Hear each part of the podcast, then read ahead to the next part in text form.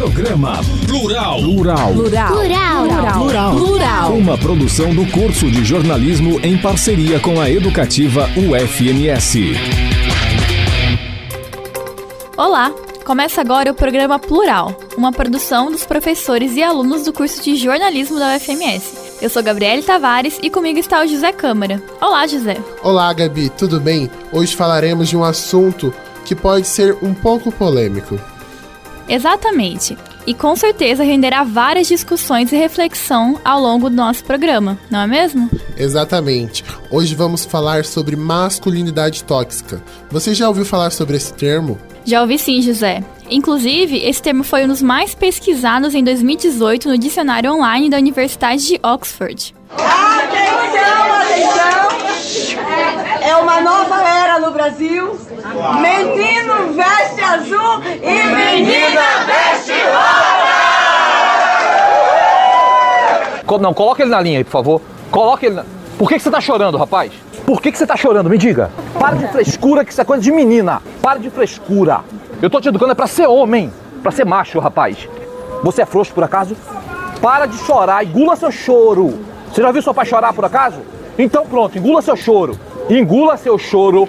E homem que é homem não chora. Eu estou te educando. Eu estou criando você para ser homem, para ser macho. Você tá me ouvindo?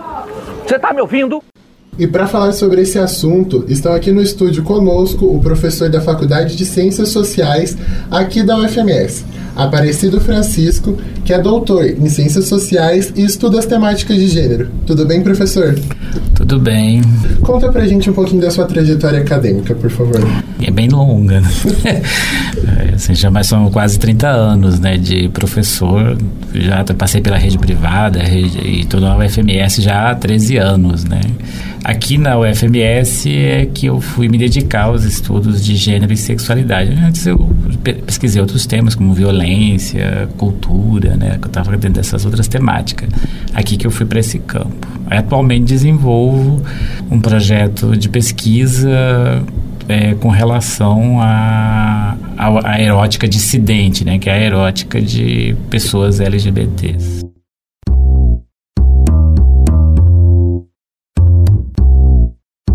Também para acompanhar nessa na nossa discussão o sociólogo Daniel Aitianese, que possui pesquisas na área de estudos de gênero e masculinidade tóxica. Então, Daniel, conta um pouquinho da sua trajetória com estudos da, de gêneros pra gente. É, um pouco diferente da Aparecida, eu sou mais novo, então eu comecei a estudar gênero mesmo, principalmente focando nas masculinidades, só quando eu entrei na FMS. Aí aqui que eu fui entrar, por meio de indicação do meu orientador, o Guilherme Rodrigues Passamani, que eu fui entrar no tema de gênero, sim, focando na masculinidade, nas questões de masculinidade, construção de masculinidade, essas questões. E agora já entrando um pouquinho no assunto, em que momentos do seu dia a dia, de você como pesquisador, você consegue enxergar essas atitudes tóxicas que os homens, que são ditas como, como normais? É uma questão interessante, porque dependendo do espaço que é, no estudo de masculinidade a gente tenta falar normalmente múltiplas masculinidades, né? São masculinidades que são é mais de uma masculinidade que existe hegemônica que seria considerada tóxica no caso, né? Aí no último tipo na academia, na academia uma coisa que é, mais, que é bem masculina é a ideia de, ra, de racionalidade como uma coisa apenas masculina. Então, no nosso dia a dia, durante as aulas, você deve notar isso como uma, é sempre esperado que os professores sejam homens e que eles tomem a palavra, que eles cortem as mulheres, que as mulheres falem menos, que as mulheres são tratadas como menos acadêmicas, menos capacitadas de pensar racionalmente, de maneira científica. Isso seria uma forma de uma masculinidade tóxica que está no ambiente acadêmico, que é presente nos homens e naquela masculinidade tradicional de ser forte, porque não é uma coisa que é muito importante na faculdade ser forte, né? A gente usa mais a discussão, a argumentação. Mas ainda assim você vê como os homens conseguem sobrepor sobre as mulheres, né? Usando a argumentação de que as mulheres são emocionais, que não vão entender isso, porque elas não conseguem entender. Aí isso é uma forma de ver masculinidade tóxica dentro do ambiente acadêmico, é o ambiente que eu estou mais presente, no caso, né? E, professor Aparecido, é, o fato de homens terem preconceitos, como usar camiseta cor-de-rosa, ou de que homem não chora, ou que homem não pode ter traços femininos, que não deve ser, ter conversas sobre moda, culinária, essas coisas, é, você considera que isso pode estar ligado um, em um resultado de uma junção do machismo com a homofobia? Olha, na verdade, a gente pensa, quando se pensa em masculinidade, também se pensa numa masculinidade muito frágil, né? O, a, a, nossa ideia de homem, de formar um homem, é uma ideia que, que sempre passou necessariamente por questões de honra, né? Que, e de força, né? Que são, são próprios de situações de guerra, em situações de violência ou de situações de caça, principalmente lá em sociedades, vamos dizer assim, mais predatórias, né? Então, esse caráter de, de chorar, né? De se emocionar, né? Esse, seria a tipificação de uma masculinidade fragilizada, né, que não é aceitável, né, a partir do momento em que você pensa a formação da ideia de homem estando relacionada, né, com essas ideias de honra e de força. Né, quer dizer, pessoa, pessoas, eu estou falando de uma perspectiva antropológica, né, da da ideia de homem. Isso está presente em várias sociedades, né? não só na nossa, mas se você for fazer um inventário de diferentes sociedades, eu não vou dizer todas as sociedades, não é assim que funciona, mas em, em grande parte das sociedades essas questões são importantes no universo masculino. Né? Então, a, há uma, há uma certa negação né, de características femininas né, e, e, de uma certa separação né, entre homens e mulheres em diferentes culturas. Né? Sendo que o feminino vai estar sempre relacionado à doçura, à meiguice, né? Acho que o Levi falou sobre isso no, no, né, no livro do Mel às Cinzas, né? É, o cru e o, cru e o cozido, e o homem, a, a, ideia de homem muito atrelada a essa ideia de, de virilidade, de força, e, e como disse o Daniel, de razão, né? Eu não estou querendo dizer com isso que essa perspectiva seja a perspectiva correta, não é isso. Estou dizendo que é a maneira como a nossa cultura, né, e muitas outras culturas, separaram né, os gêneros, né? Mas não quer dizer que todas elas é, tenham essas mesmas pers perspectivas, né? Há sociedades nas quais né, é, como por exemplo entre os silks, né, em que os, em que a masculinidade ela era na verdade objeto de não de culto, de um, quer dizer, era objeto de culto, mas de um culto negativo, em que as mulheres tinham o tempo inteiro que domar a masculinidade masculina, ah, desculpa, a masculinidade dos homens, ou seja, que era é, dominar o falo, né, representado pelo falo, né que ele era considerado como louco e tudo mais. Então, assim, tem essa relação né, forte entre é, masculinidade, força e honra, e a mulher com a ideia de fragilidade, doçura e meiguice. Né? E nós absorvemos isso como uma verdade é universal e, de certo modo, essencial para a nossa existência. Eu quero dizer que não é bem assim, só aí. Até as questões mais primitivas que a gente via, que o homem saía para caçar, para prover o alimento, e a mulher ficava cuidando da, dos rochedos que eles ficavam, por exemplo. É, e é, é legal de pensar também num conjunto mais. Uma cultura mundial, assim, porque tem muitas tribos, por exemplo, que não era essa. Essa visão. Essa né? visão, né? Porque tem lugares que o matri, matri, matriarcado prevaleceu. Bom, eu, eu, não, eu pessoalmente não conheço, né? Não tenho registros, uhum. assim, né? De matriarcados, eu não, não sei o, Daniel se tem. É, é, eu se tem conhecimento. É o meu conhecimento de, de gênero é mais focado na nossa própria sociedade, que aí tem as questões relação de poder na nossa própria sociedade, mas na, aí seria mais dos próprios antropólogos é. que focam mais nas tribos uhum. em si, que já não tem tanto atualmente, né? É, que já não tem tanto, mas assim, matriarcados, a gente, assim, registros a gente não tem, que possam ser confirmados, assim, pelo menos eu, na minha cabeça, nesse momento, não vem. O que a gente tem são situações, são culturas é, é tão desigual assim. Né? É, que não há uma desigualdade né, entre homens e mulheres. E a cultura. Por exemplo, não sei se esse povo ainda existe, que eles eram aqui do Mato Grosso, tempo que o Mato Grosso ainda era Mato Grosso, é aqui, mas eles estavam entre Mato Grosso e o Paraguai. Não sei se ainda existe. Esse povo era um povo é, nômade, possivelmente já não exista mais, que foi na, é, observado pelo Pierre Clastres em que havia uma, uma cultura é, em que homens e mulheres eram separados em razão, a, atividade deles eram separadas em razão da atividade do, do a divisão sexual do trabalho, né, a base da, da divisão da sociedade, em que as mulheres podiam se casar com mais de um homem. Né? As mulheres podiam se casar com mais de um homem, e, mas tinha uma, o Clas observa uma razão para isso, que era um número pequeno de mulheres e um número maior de homens. Então ele, ninguém podia ficar solteiro.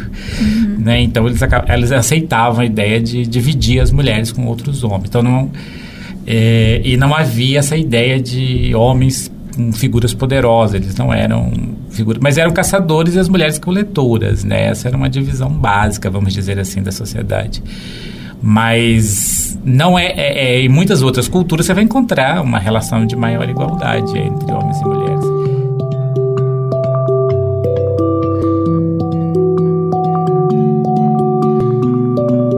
Essa questão de que o homem é provedor, de que o homem é o super-herói que não fica doente, que nunca que não pode se negligencia e até ao médico alguns homens falam que não vai ao médico por pelo simples fato de ser homem que tem medo de médico tem aversão dessa questão do médico e é muito ligado a essa imagem aquela ideia de que o homem o fato dele ser homem ele supre as necessidades dele próprio uma coisa também é que os homens poucas vezes demonstram suas emoções, principalmente com aquela já datada frase homem não chora que é o que a gente falou agora.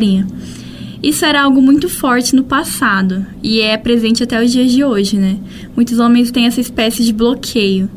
Então, é, muitos não gostam de expor fragilidade diante das pessoas.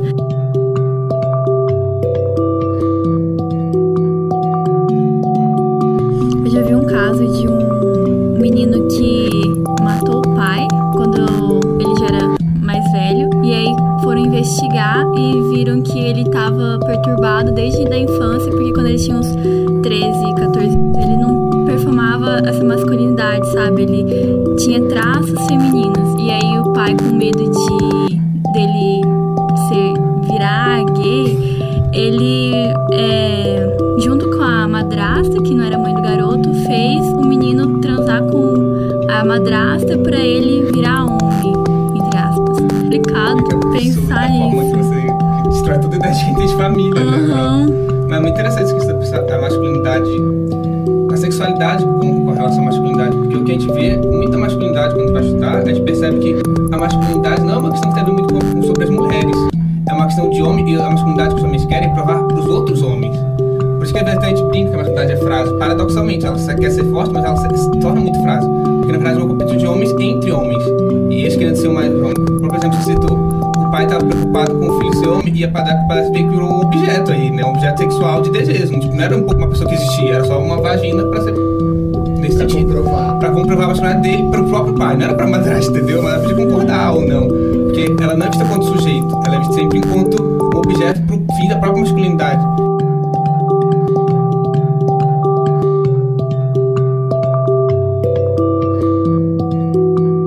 Vai de muito encontro que o que o Daniel falou, né?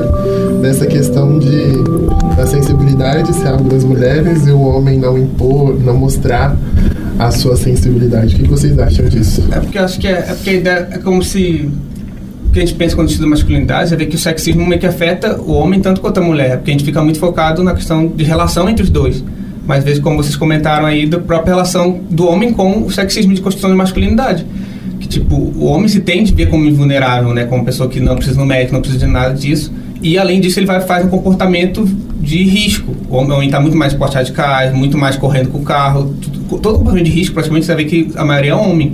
Que é um ambiente que os, os homens são atraídos, caso, se sentem por ser atraídos, impelidos.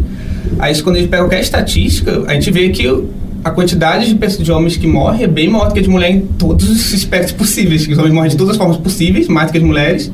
E eles mesmos se matam mais do que as mulheres, né? Porque, enfim, quem mata mais as mulheres são os próprios homens. Mas eles se matam entre si. E além de. É só a gente pensar quando a gente estuda alguma coisa sobre terceira idade, a gente vê muito isso, né? Que normalmente sempre são idosas mulheres que sobram. Normalmente o marido morreu há 20, 30 anos, porque a expectativa de vida masculina no mundo inteiro, a do homem é sempre menor. Isso pode ser um país rico, nobre, pode ser o Japão, onde todo mundo vive quase até 100 anos, mas homens sem envolvimento que as mulheres. Porque o homem tem uma construção de um comportamento desse, de ser vulnerável. Isso vale para as questões emocionais, como você comentou. Porque na questão de depressão, suicídio, homens também são números absurdos comparados com as mulheres, né? Porque eles não têm essa ideia de se expressar, né? Ideia meio que de eles ser o provedor sempre, e o provedor tem que estar sempre produzindo, sempre vivo, alegre, e ali, não pode se deixar afetar, né? Se deixar ser vulnerável, né? Que ser vulnerável seria uma fragilidade, seria uma coisa feminina. Uhum. Então os homens tentam manter essa pose, né? A ideia de se manter, certo? Eu concordo, é exatamente isso, né? É, os homens não podem fraquejar, né? A gente foi criado para dependendo da cultura na qual você foi criado, né, é, a gente recebe uma série de informações que você não apenas não pode chorar, não pode demonstrar emoção, né, que chorar seria um, um, ato de fraqueza, né, uma representação da fraqueza. E, a, é, e, e, e, nessa cultura, a representação da fraqueza está com as mulheres e não com, com os homens.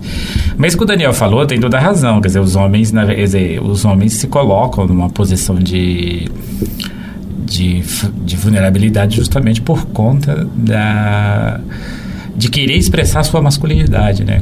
De, quer dizer, se você for pegar o crime organizado, né, quem participa dos crimes, as prisões, elas estão lotadas de homens, né? Um processo de autoafirmação. De, é, tem um grande processo de, é, tem dimensões aí, né, da, da afirmação da masculinidade, né, de você precisa o tempo inteiro se autoafirmar como masculino. Tanto é que é, as brincadeiras é, de cunhos sexuais, né, o que revelam uma certa fragilidade da sexualidade masculina, elas são bastante é, assim machucam muito os homens, né? Eles não gostam de desse tipo de brincadeira. Então, se eles não gostam de ser xingados, né, de ou ofendidos, né, como eles gostam de ofender. Então, assim, é, não, não se deve nunca passar a mão na, na, na, na, par, na parte traseira de um homem, ou seja, na bunda de um homem, que ele vai se sentir extremamente ofendido com isso. E quando ele faz isso com as mulheres, não quer nem que a mulher se ofenda, né, com esse, com esse comportamento. Como elogio, né? É, que entenda como elogio.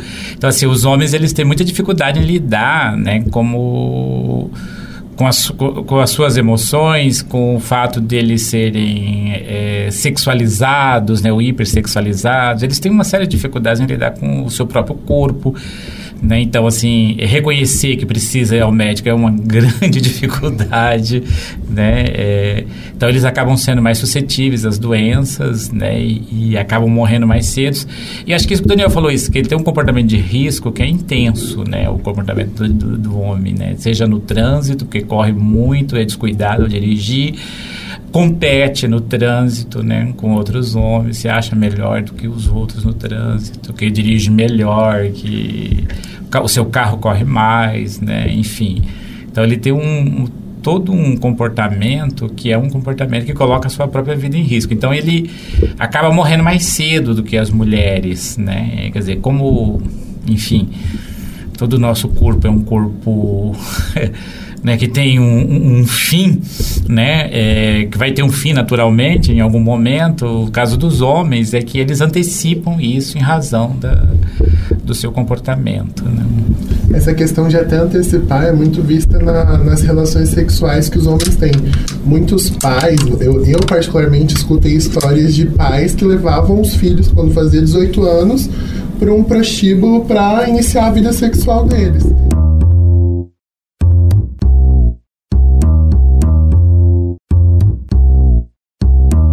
Muitas vezes no, na pauta feminista a gente fala que machismo mata. Mas não mata só mulheres. Acho que até no que a gente falou aqui hoje, os homens são muito prejudicados com o machismo, né? Tanto porque a masculinidade tóxica é um pouco um reflexo do machismo, não é mesmo? O que, que você acha, Daniel? A ideia do feminismo é tornar mulheres sujeitas, né? Elas têm que ser protagonistas. Óbvio que eu não vejo o feminismo como um movimento contra o machismo em si, porque é um movimento mais de afirmação das mulheres enquanto sujeitos do que uma disputa, porque às vezes fica essa ideia de disputa, né, política, ou até a ideia que tinha nos anos 90 de luta dos sexos, entendeu? Uma, porque não é mais isso, porque no caso os dois estão trabalhando junto pelos mesmos fins, né? São fins civilizatórios, de diálogo, de direitos humanos para as mulheres que os homens, no caso, têm que trabalhar em conjunto, no caso. Aí eu acho que uma disputa fica difícil.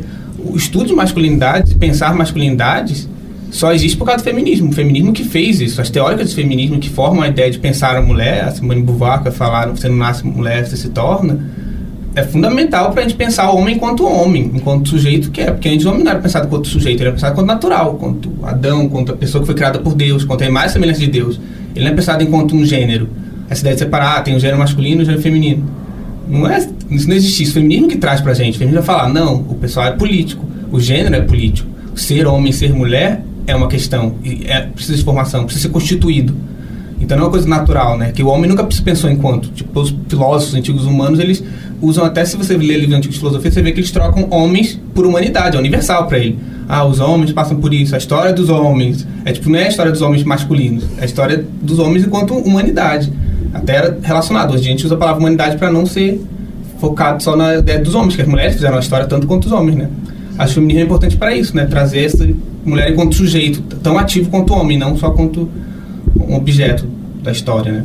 Eu queria agradecer muito a presença de vocês, professor Francisco, Daniel. Tá, obrigado pelo convite. Eu também agradeço que é sempre bom estar falando, né, discutindo essas questões, são questões interessantes, principalmente quando traz questões de masculinidade. Obrigado você também, Gabi. O programa Plural fica por aqui. Você ouviu uma produção dos acadêmicos do curso de jornalismo da UFMS. Gabriele Tavares, José Câmara, Henry Oden, Isabela Piazza e Alex Nantes. Este podcast foi orientado pela professora Daniela Ota. Até uma próxima. Tchau, tchau.